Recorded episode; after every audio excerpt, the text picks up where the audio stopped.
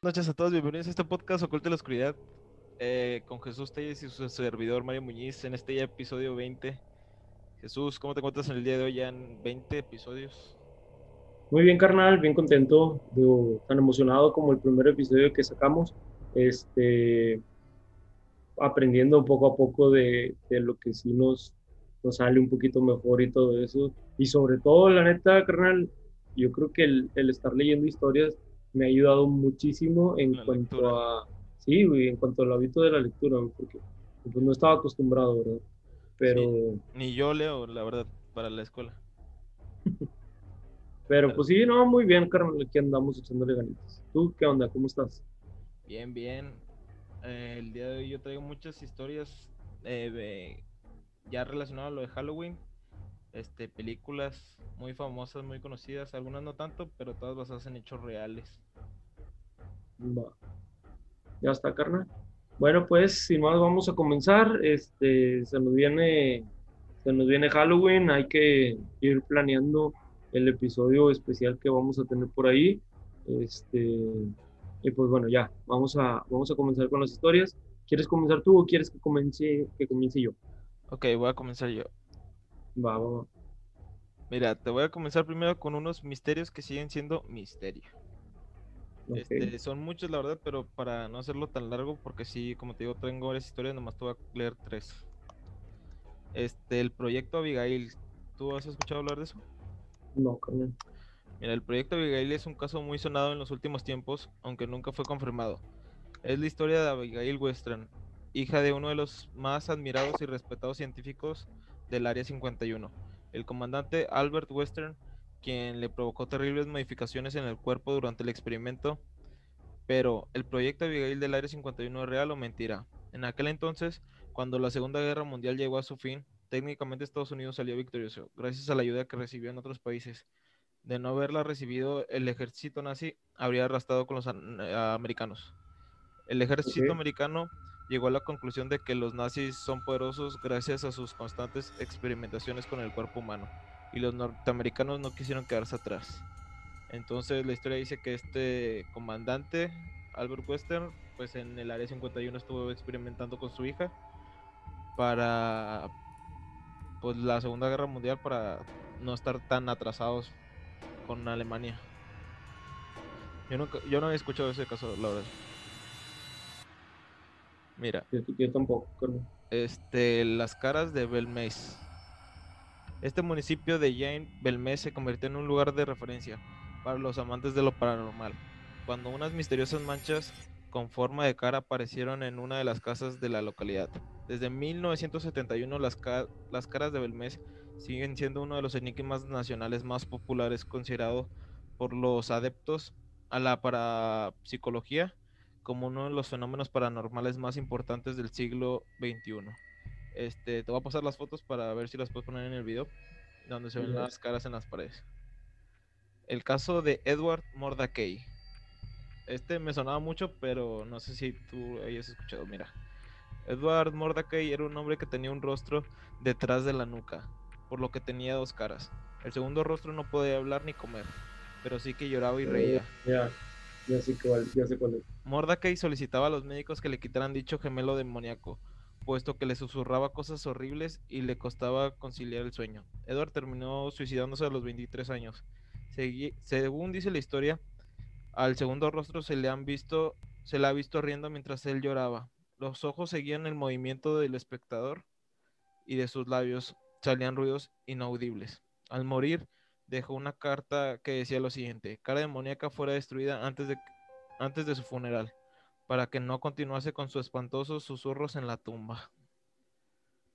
Este, por último, ya el Área 51, este, pues se trata de una base militar y está ubicada en el desierto del estado de Nevada en Estados Unidos, a unos 135 kilómetros al norte de Las Vegas. El campo de prueba del Área 51 supera los 12.000 kilómetros cuadrados y extensión eh, de acceso restringido y se cree que en ella trabajan unas 1.500 personas. Fue creada a mediados de la década de los 50 en plena Guerra Fría como un laboratorio donde la Fuerza Aérea probó varias de las armas para un posible enfrentamiento con los rusos.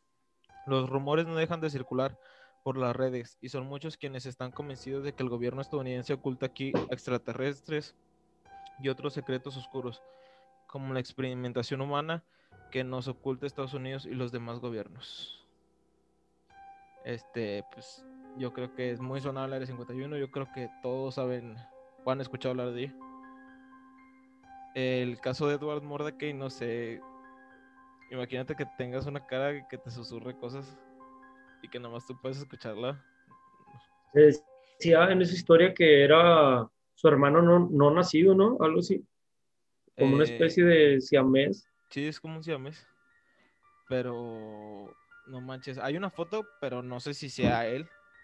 Este, igual te la voy a pasar, pero sí se ve como el Voldemort de Harry Potter. Que tenía que aquí la cosa. Así, pero todo Sí. chiquita la cabeza. No sé.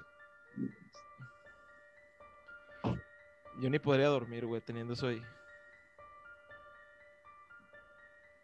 ¿Sabe, carnito? Pues, no, si dices que le susurraba al oído, imagínate. No. No, qué miedo, carnal. Y luego imagínate ¿A- que a los cuando cuántos? él lloraba, él reía. ¿A los cuántos años dijiste que se quitó la vida?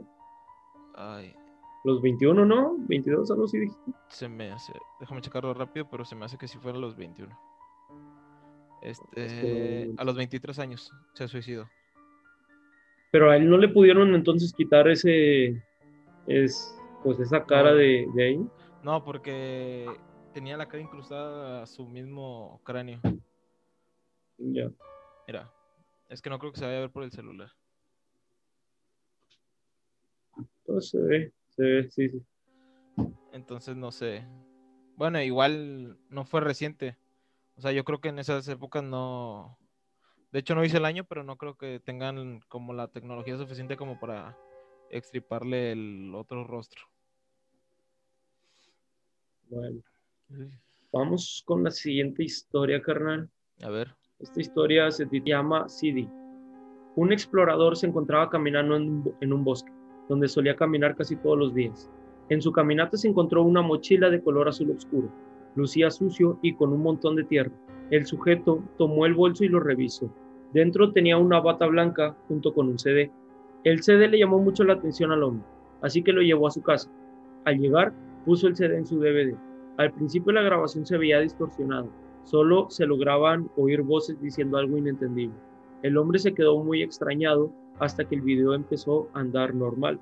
Se podía ver una clase de laboratorio donde algunos científicos tomaban notas sobre un tal examen de comprobación.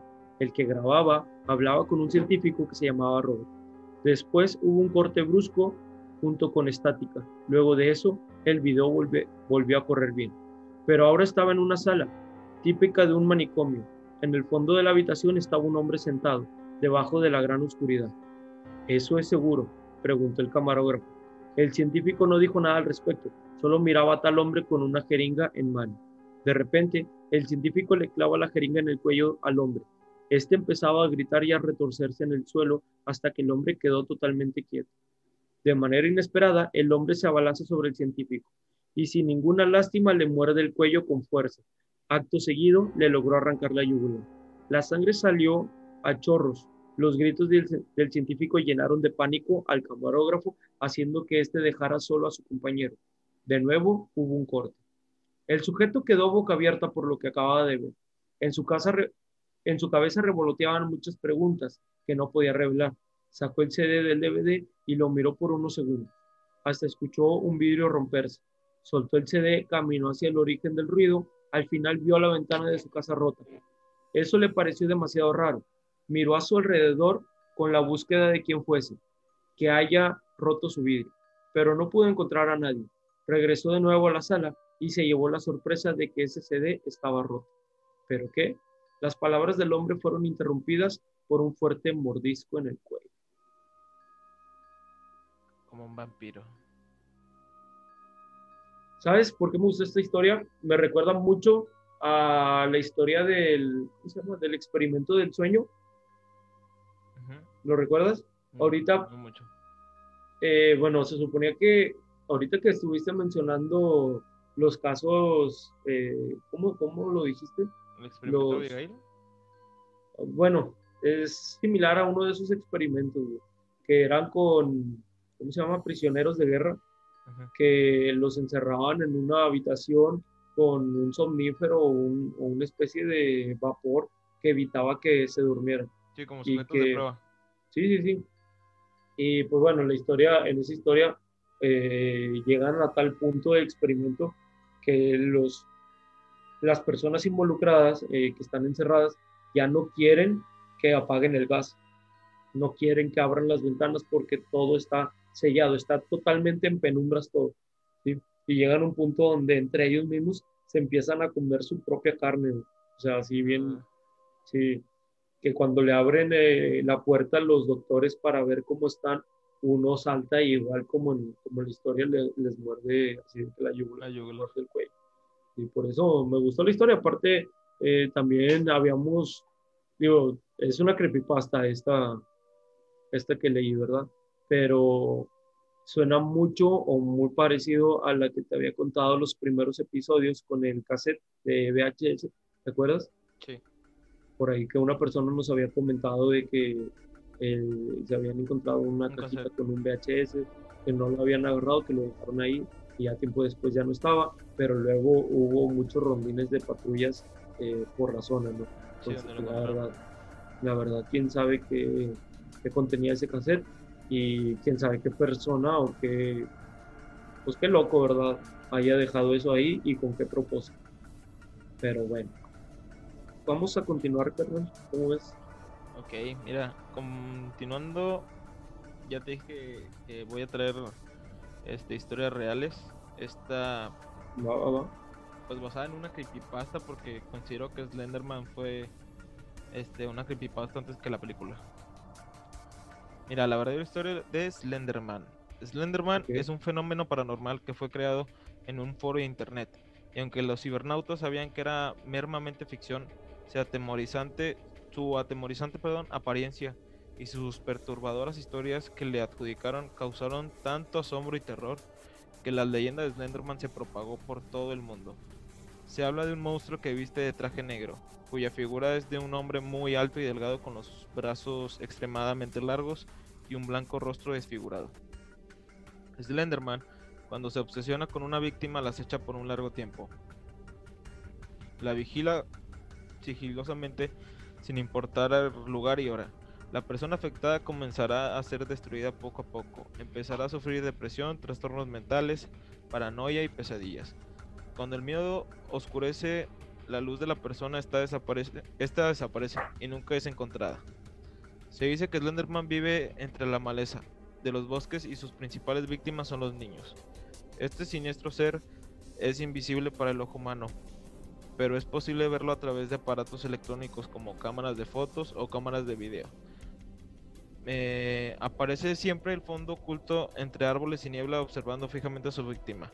Como ya mencioné, Slenderman es un personaje inventado, pero a veces la ficción supera la realidad, ya que en la vida real han existido trágicos casos que han señalado a Slenderman como el autor intelectual, como en el famoso caso de Wisconsin, Estados Unidos, en el cual dos niñas apuñalaron 19 veces a una de sus amigas para complacer a Slenderman. Este, estas dos chavas, este, jugaron el juego a su manera. Eh, y pues apuñalaron a una, compañero. a una compañera porque decían que Slenderman lo, los Se los había- pidió. se los pidió. Este, hay fotos de las chavas, pero esas yo creo que no es bueno ponerlas porque yo creo que son menores de edad. Y Sí, creo que sí había escuchado algo así. Sí, había escuchado algo así, pero ¿fue cuando sacaron la película o todavía tiene más años? eh? Este, no hice los años, pero se me hace que fue ya después de que sacaron la película. Ya. Gente enferma, carnal. la neta. ¿Cómo? Gente enferma. Mira. uno, uno, uno tampoco no está tan cuerdo. Sí, El- vas a hacer eso. Sí, digo, tiene sentido común, ¿no? O Digo, sea, en tu mente, ¿cómo va a caber que, que una persona te está pidiendo que hagas esas cosas? Te debes de estar muy loco. Este, ¿Te parece si te leo una historia muy conocida, una película muy conocida? Eh, se llama El Aro. Dale, dale, dale. Mira, la historia real del Aro. Esta trágica leyenda se remonta hasta el siglo XVI, en el castillo Himenji en Japón, donde un samurái llamado Tesan Aoyama se enamoró de una manera espeluznante de su sirvienta, Okiku. El dueño del castillo estaba dispuesto a dejar a su esposa y contraer nupcias con Okiku, pero ella le dijo que no estaba dispuesta a ser su amante ni su futura esposa. El, rechazo de Okiku llevó al samurái a perder su cordura, por lo que Aoyama decidió ponerle una trampa a Okiku, ya que una de las tareas de la noble sirvienta era cuidar de 10 platos de oro de la familia de Aoyama. Esta decidió ocultar uno de ellos, para después amenazar a Okiku con acusarla de ladrona, si ella no correspondía a su amor. Las dos opciones de Okiku eran o ser la novia de Aoyama o ser ejecutada. Cualquiera de las dos estaban condenadas a no ser felices, así que Okiku prefirió, acabar con su vida, arrojándose en la noria del castillo. Después de la muerte de Okiku, ella regresó en busca de venganza. Así que durante las madrugadas, el samurái sufría las manifestaciones paranormales de la mujer que amó. Ella salía de la noria y se arrastraba hacia Aoyama. Sus ojos estaban llenos de rabia y constantemente se podía escuchar que Okiku contaba los platos de oro una y otra vez, haciendo tremendo escándalo lanzándolos a la pared. El espíritu de Okiku es, descrito como una triste mujer de cabello oscuro y largo, quien lleva puesto un vestido blanco funerario. Así es como suelen ser los espíritus Yurei, que son espíritus de mujeres japonesas que no pueden descansar en paz, ya que sufrieron mucho cuando estaban vivas no recibieron una ceremonia funeraria adecuada o por haberse suicidado aparecen a partir de las 2 de la madrugada hasta el amanecer y se busca atormentar a aquellos que les hicieron daño en la vida, pero sin dañarlos físicamente. La noria, conocida como la noria de Okiku, aún se puede encontrar fuera del castillo y está cubierta por barras de hierro para mantener a Okiku encerrada. Esa es la verdadera historia detrás de la película de El Aro. Una película muy clásica, carnal. Fíjate que yo no tampoco, pero sí había escuchado mucho que allá, bueno, allá tienen otras costumbres y tienen como que una serie de rituales y cosas así. Y sí creen mucho en, en eso de los espíritus. O sea, es que, ¿cómo te puedo explicar? Sí he visto muchas ceremonias de que, de como tipo exorcismos, como limpias, que nosotros la llamaríamos aquí, pero allá siento que lo llevan un poquito más allá, güey, no sé. Está, está muy hardcore ese pedo. No, sí, yo siento que en Japón sí están más... Bueno, allá en el occidente están más, no sé cómo decirlo. Prendidos, carnal, también prendidos. prendidos. Sus amigos orientales. Sí.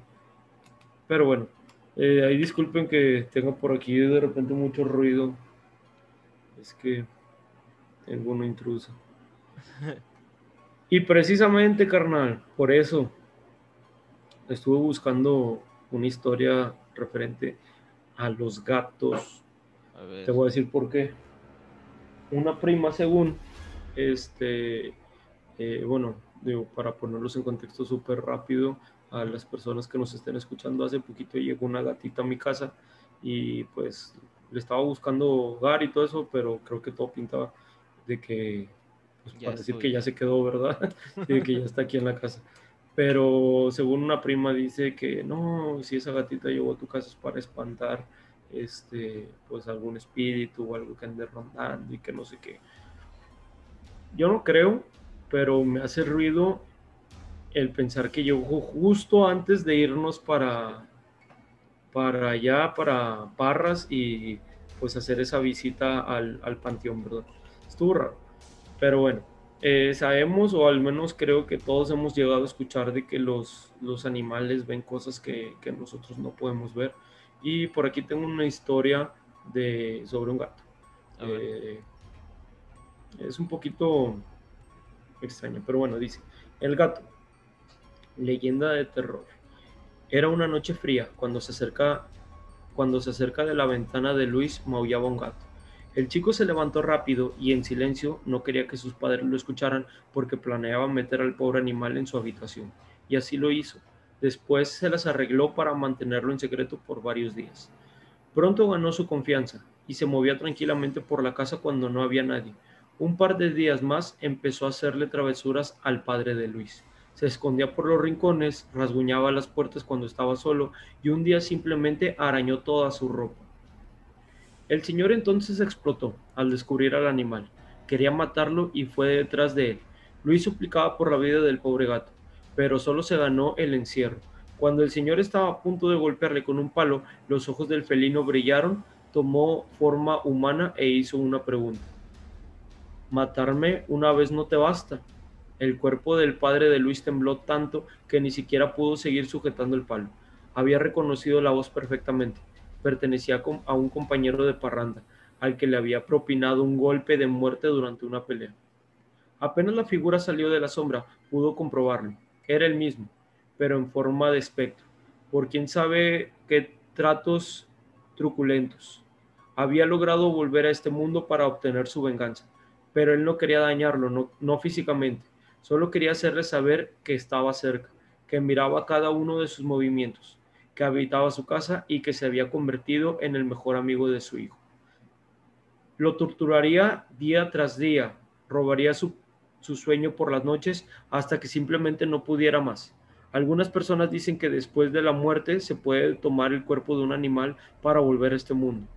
Pero eso me inquieta que a veces mi gato me mire de manera extraña y tenga un comportamiento que pertenece a un humano. Tal vez no sea ya mi gato y se trate de algo más. ¿Qué opinas? al señor que él mató? O sea, la historia habla de que el señor mató a alguien y en realidad ese gato era como, o como que ese gato traía el espíritu de, pues, de esa persona que mató, ¿no? Este, qué bueno que yo nunca he matado a nadie. Entonces, no me asusta que haya llegado esta gatita, ¿verdad? Pero... yo, sí me he puesto a pensar así de la reencarnación y eso, este, que pueden reencarnar en animales o cosas así. Eh, madres. Hay algunas religiones que te dicen eso, ¿no? O no sé si es el budaísmo, no sé, no sé qué religiones, pero hay religiones que dicen que dependiendo de tu vida o de lo que hagas es el animal en que te convertirás. O tu forma de ser dice que en qué animal te vas a convertir, no sé. pero bueno. No sé, pero yo sí veo a mis perras y sí es de que me imagino si llegaron a ser personas o pues Neta, si te llegas a imaginar que, que fueran personas. Sí.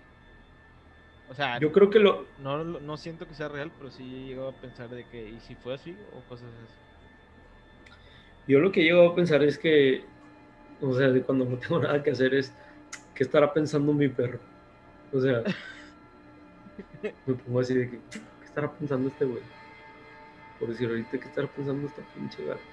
No sé qué está haciendo, cara pero nada más está haciendo desastres. Ahorita me acaba de sumir una tecla de la computadora. Con razón, ya no se ve tu cámara. no, no me asustes. Pero bueno, vamos a continuar. este, ¿Traes algo más aquí para nosotros, Mario? Sí, no. Ah, dijiste que traías. Ahora sí tengo un chorro. Es más, yo creo que ni voy a acabar este episodio porque sí son Este, la historia verdadera de Jeepers Creepers. Jeepers Creepers. Jeepers Creepers es una película más. Es una de las películas más escalofriantes del cine de terror. Su personaje principal es un demonio cuyo rostro parece una parece el de una serpiente. Despierta cada 23 años y durante 23 días se alimenta de seres humanos, a los cuales escoge con su olfato.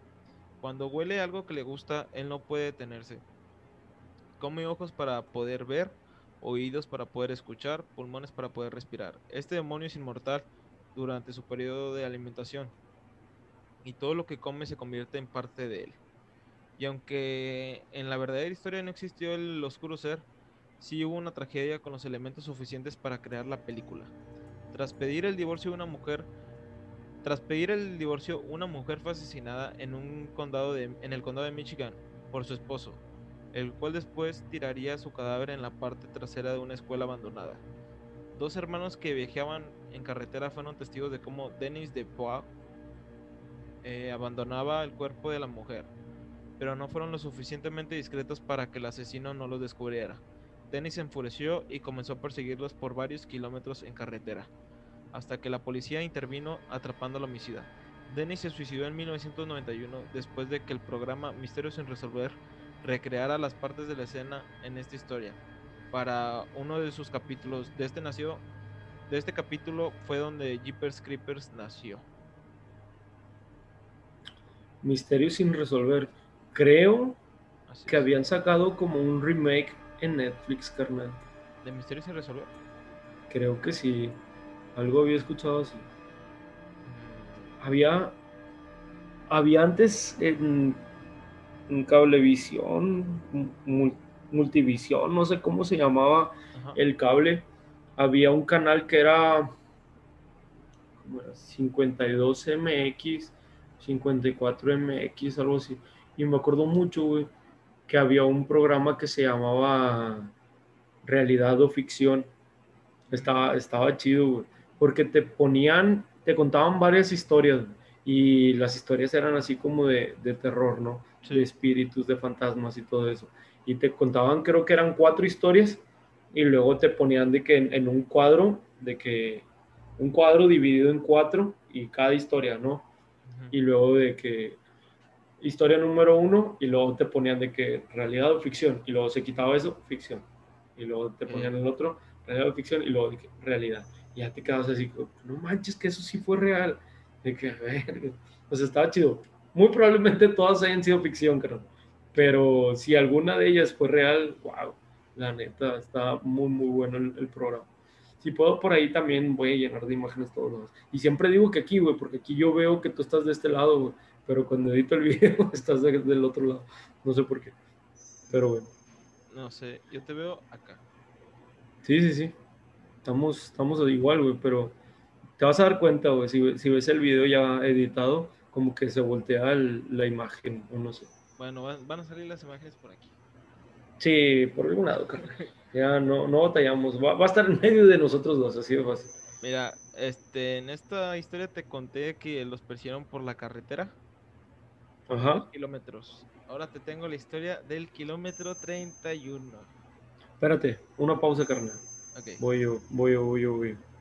Te voy a contar una historia. Ah. Hablando, eh, a veces nos ponemos a decir sobre juegos o sobre rituales y cosas así. Este se llama El hombre de la medianoche. ¿Tú ok. ya habías hablado algo así?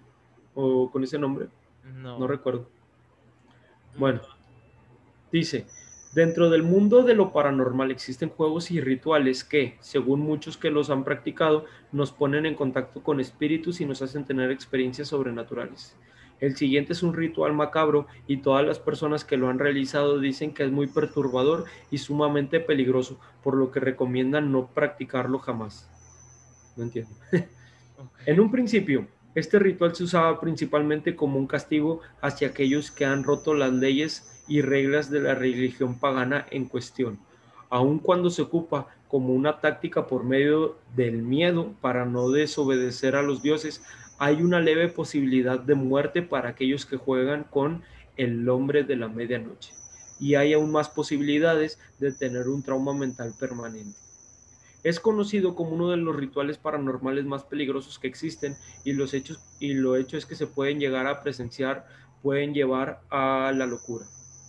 Si decides practicarlo, lo harás bajo tu absoluta responsabilidad. Debes estar solo en casa y ya entrada la noche tendrás que escribir en un trozo de papel tu nombre y tus apellidos. Deberás pincharte un dedo y dejar una gota de sangre que caiga en el trozo de papel.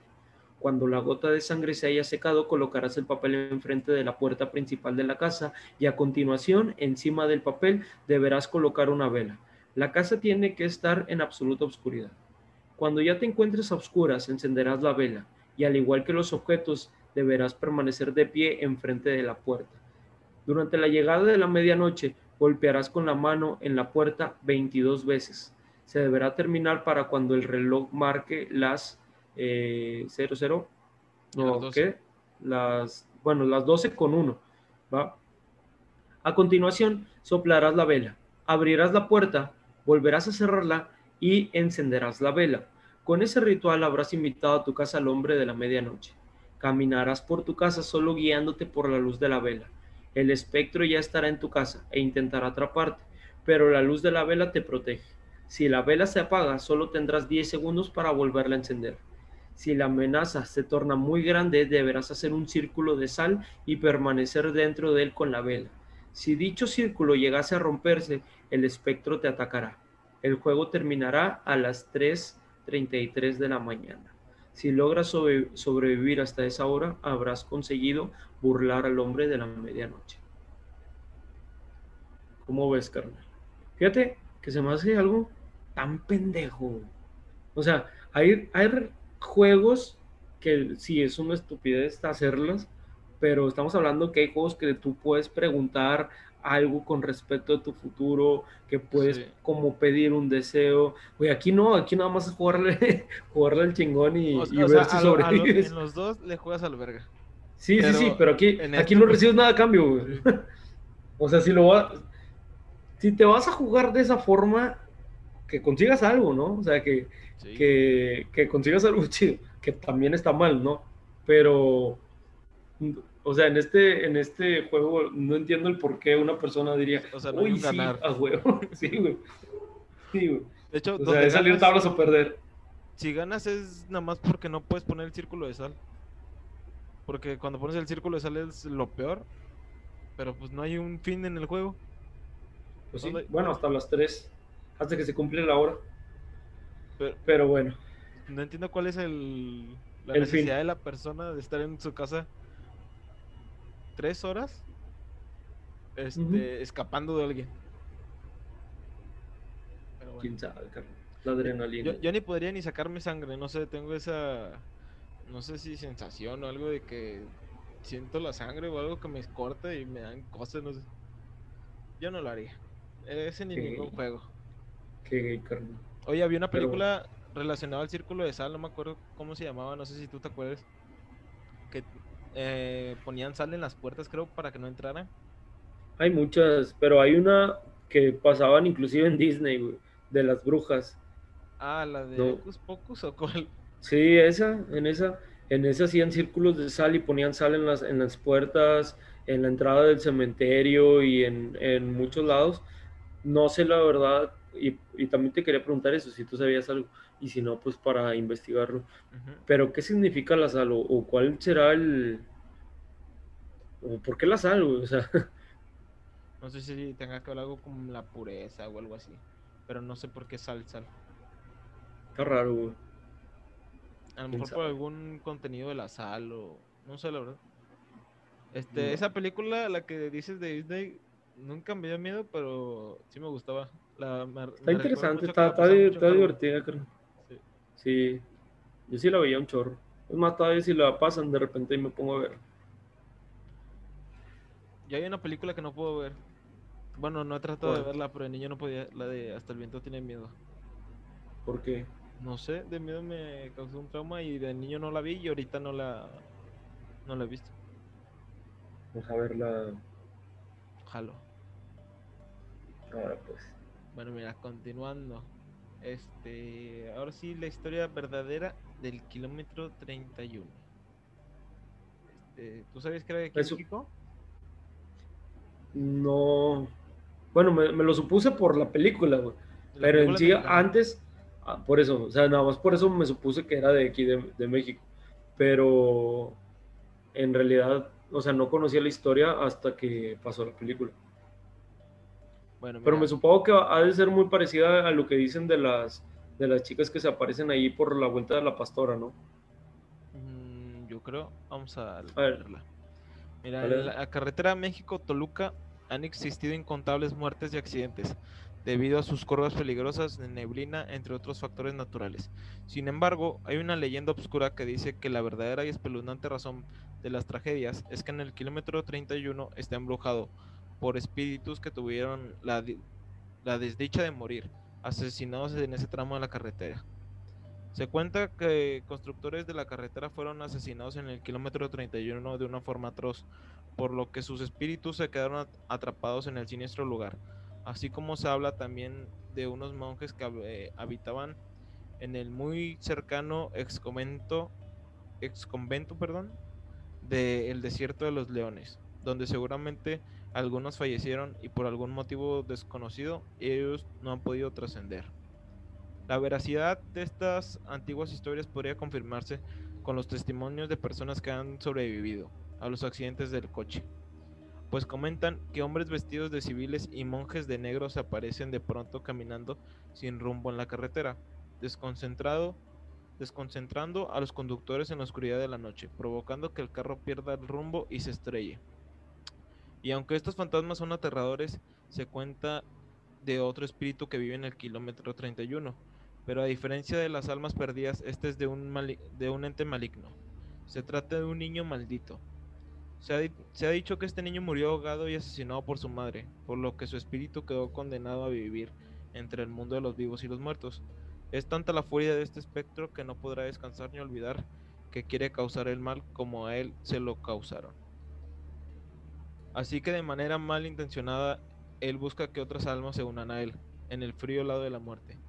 En los, desafortunados testigos que se han topado con este espíritu malvado cuentan que el niño se cruzaba de repente en la curva y ellos pueden sentir como lo arrollan, como si se tratase de una persona de carne y hueso. Sin embargo, cuando ellos se bajan nerviosos y asustados para ver dónde está el cuerpo del niño, ellos no lo pueden encontrar, pero se escuchan pisadas que corren de otro lado del carro, como si alguien estuviera jugando con ellos a las escondidillas. Cuando ellos se agachan a buscar debajo del carro es cuando pueden ver que el niño es un espectro, pues su rostro es pálido como el de los muertos y sus ojos rojos como los de un demonio. El ente observa a las víctimas profundamente a los ojos, para que las personas nunca puedan olvidar aquella perturbadora mirada, hasta que de pronto el niño desaparece.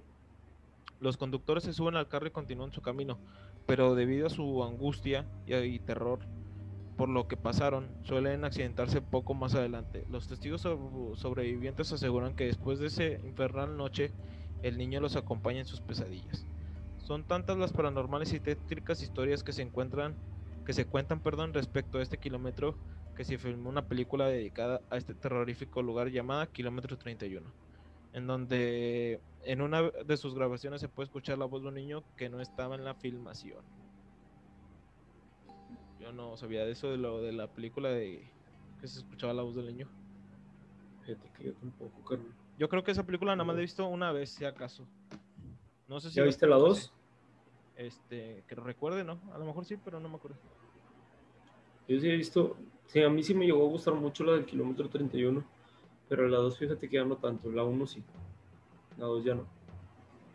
Están buenos.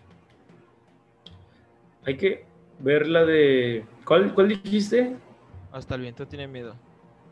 Hasta el viento tiene miedo. Hay que verla, carnal. Y si podemos hacerlo proyectándolo aquí. ¿Tú lo has visto? No. ¿Nunca has visto Hasta el viento tiene miedo? Es una película muy viejita, es mexicana. Yo sé, es, pues es clásica, ¿no? Pero no, o sea, no. Como que no me llama tanta la atención ver películas muy, muy antiguas o antes de las que me empezaron a gustar a mí, porque siento que, pues no, como que no me va a dar miedo. Te voy a pasar la foto para que pongas la, el póster de la película, pero se ve hasta muy vieja, o sea, yo creo que veo la foto y ni siquiera me da miedo ahorita, pero en ese entonces no sé por qué me daba miedo. De hecho, también me da miedo la de Hugo el Niño de Piedra o Hugo el Libro de Piedra, no me acuerdo cómo se llamaba. Creo que esa sí la llegué a ver. Las pasaban al mismo tiempo. Pero la de Lugo, el niño de piedra, esa sí la vi muchas veces. Y esa ya no me causó miedo. Pero esta, la que te digo, la hasta el viento tiene miedo, no sé qué tenía que no la pude ver.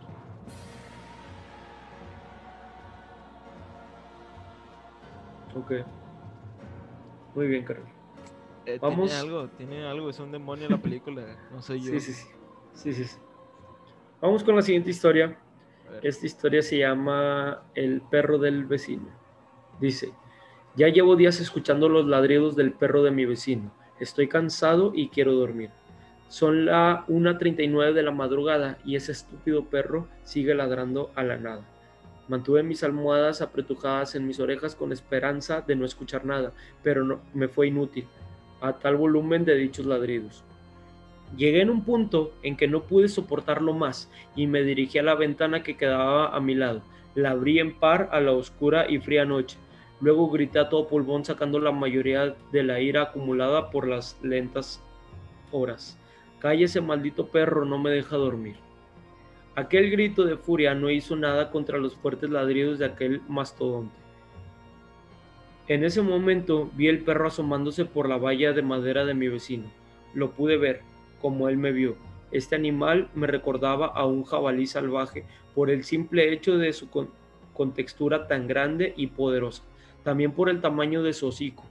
Bajo la tenue luz de la luna, el animal, un pitbull, me comenzó a gruñir mientras veía en sus ojos un desprecio nunca visto de un animal.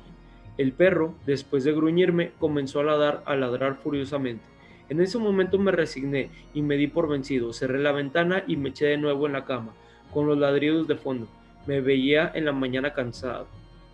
De repente aquellos ladridos molestos pararon de golpe. Me sentí aliviado.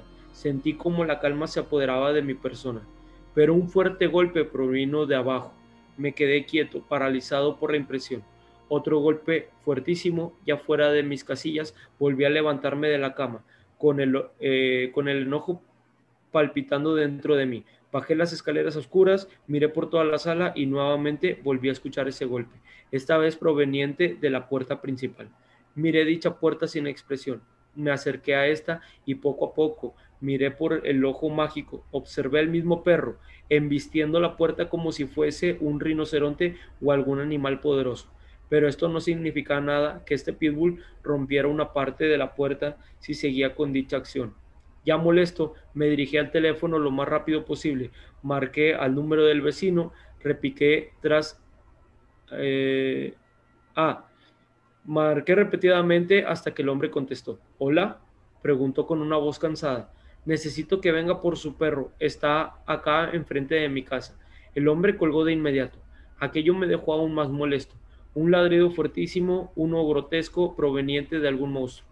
Miré horrorizado la puerta mientras ésta recibía golpes más fuertes y mucho más seguidos. Los ladridos fueron cada vez peores. La puerta se rompía tras la embestida. No perdí tiempo, así que llamé a la policía pidiendo ayuda urgente. La única respuesta que tuve fue, le enviaremos una patrulla, llegará en 10 minutos. Ese tiempo no me servirá, pero tenía que esperar. La puerta no aguantará más. En ese instante recordé que el perro del vecino había muerto hace dos meses tras un accidente que, por descuido mío, fui el responsable. La puerta no aguantará más. La puerta está a punto de romperse.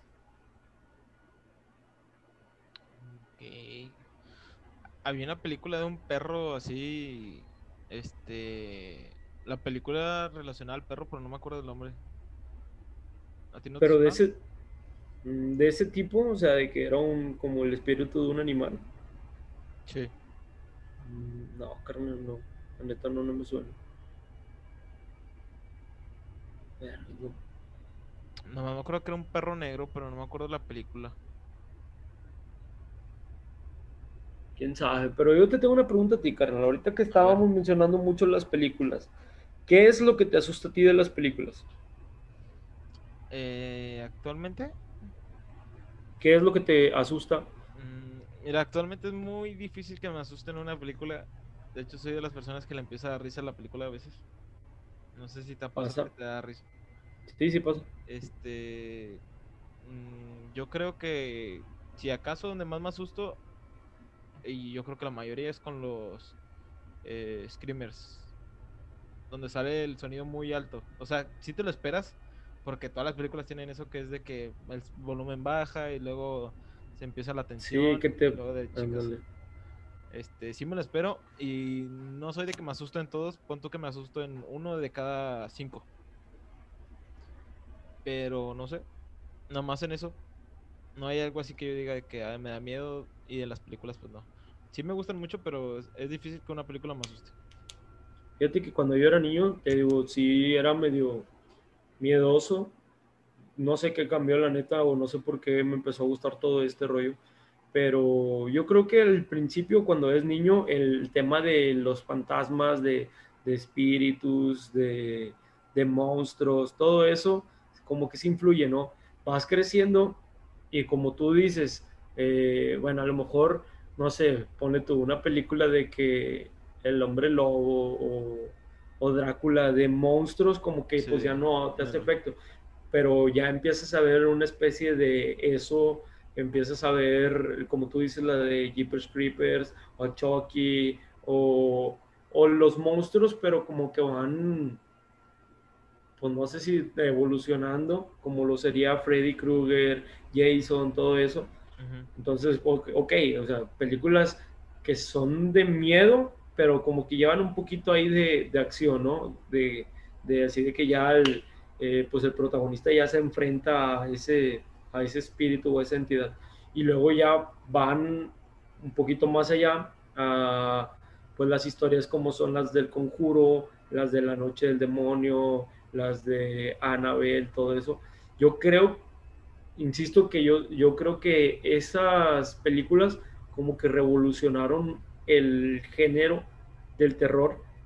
Estuvo con ganas. Sí, sí, sí. O sea, desde la primera que sacaron, que fue Insidious 1, yo dije, madre, te, te prometo que esa fue la película que sí dije, wow, o sea, me, me asustó, güey. Si hubo, si hubo alguna escena que dije, ah, su puta, o sea, sí, sí me sacó sustos, La primera vez que la vi, obviamente ya después, como que ya no es lo mismo, ¿no?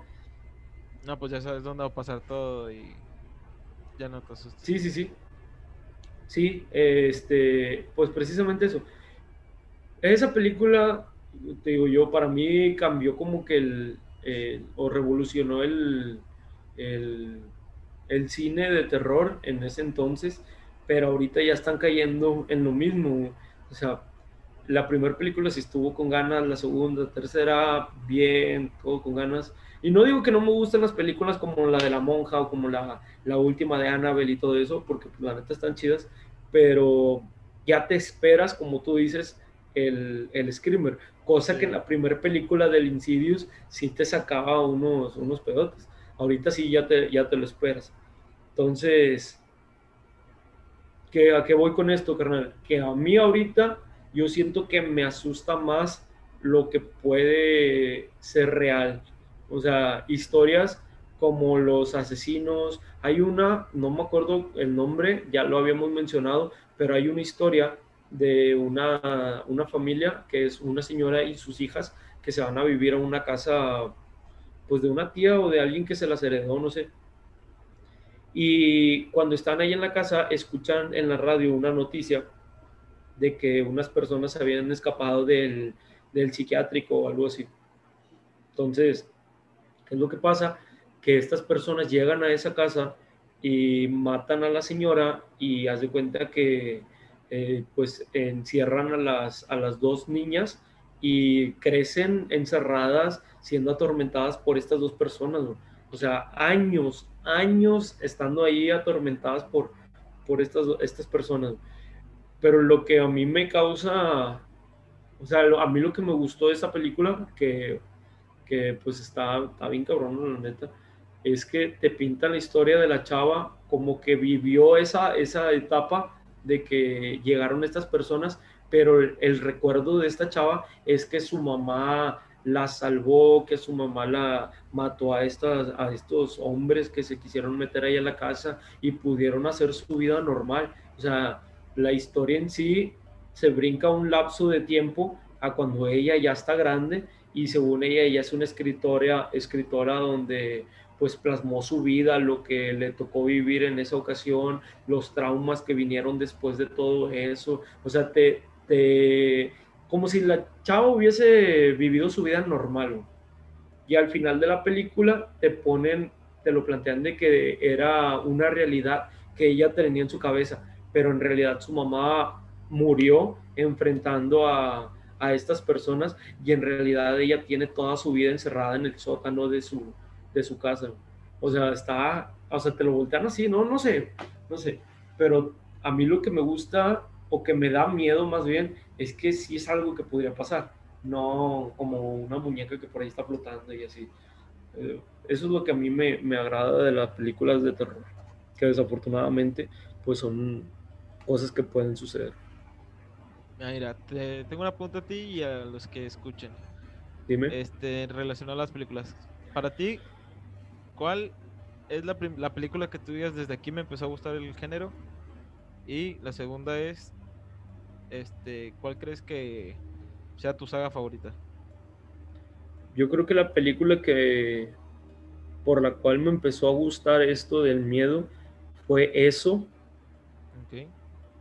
Yo sé que a lo mejor tampoco no son como tanto de terror, pero Resident Evil 1, la primera película, digo, sí. vi toda la saga y me gustan algunas, no todas, algunas, pero yo creo que esas películas como que sí, sí me gustaron. Fíjate que yo me acuerdo mucho de haber visto también la de Jeepers Creepers 1, cuando yo, no sé, a lo mejor tenía unos 10 años, 11 años, güey. La neta ni me acuerdo cuántos años tenía, no sé ni cuándo salió. Pero había veces que yo me quedaba en casa de mi abuelita, Y cuando yo me quedaba era porque no tenía escuela ni nada y pues la neta tampoco no era como que me dijeran, ya vete a dormir, ya es tarde. Pues no. Pero pues al no tener a veces nada que hacer, como que sí me iba a dormir temprano o así, ¿no? ¿Qué pasa? Que pues típico, ¿no? De ahí mis tíos se iban, se compraban una caguamita y luego se ponían a ver lo que estuviera en el 6, en el 7, pero así ya tarde, güey, ya pasadas las 11. Y yo me acuerdo mucho una vez que pues estaba en la casa de mi abuelita, me fui a dormir temprano, pero como que no tenía sueño y nomás estaba dando vueltas en la cama. dije, nada, pues me paré y llegué ahí a la sala de que con mi tío, mi tío pues ahí pisteando y viendo la tele. ¿Qué onda, tío? ¿Qué estás viendo? ¿Tú pusiste con tu tío? Sí, hace cuenta. no, y le, le, digo, ¿qué onda, tío? ¿Qué está viendo? Me dice, no, vete, porque es una, de, es una película de miedo. Pica, me digo, ándale así, pica. no, luego me dice, no, este, vete porque es de miedo. Le digo, ay, no pasa nada, tío. Me dice, bueno, pero luego no, no quiero que andes ahí de que, ay, es que estoy asustado. sí. sí, y luego, nada, no, no se preocupe, tío. Y esa fue la primera vez que vi Jeepers Creepers. Y la neta me gustó, o sea, me, me agradó. No sentí miedo, pero me agradó. Y contestando tu pregunta de mi saga favorita, yo considero que todas, ya te lo acabo de decir, güey, todas las de Insidious, todas las del Conjuro, las de Annabelle, La Monja, son los mismos, güey. La casa productora que las hace, la neta, se, pasó de lanza y llevó más allá el, cine del terror. Entonces, yo creo que son mis sagas favoritas.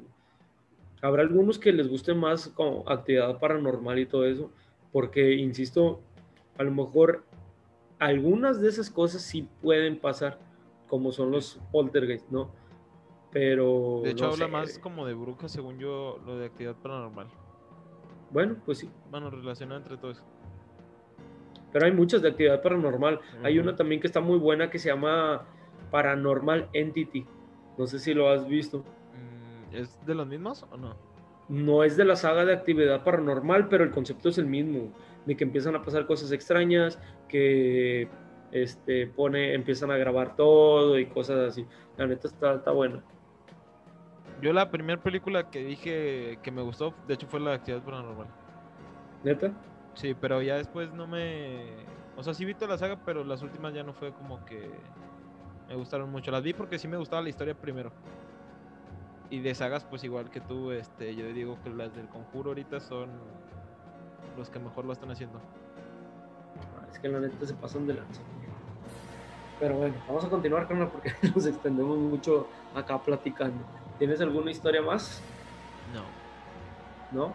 Yo ya conté las mías. Tengo más, pero la verdad son muchas y quiero guardar más para el otro episodio.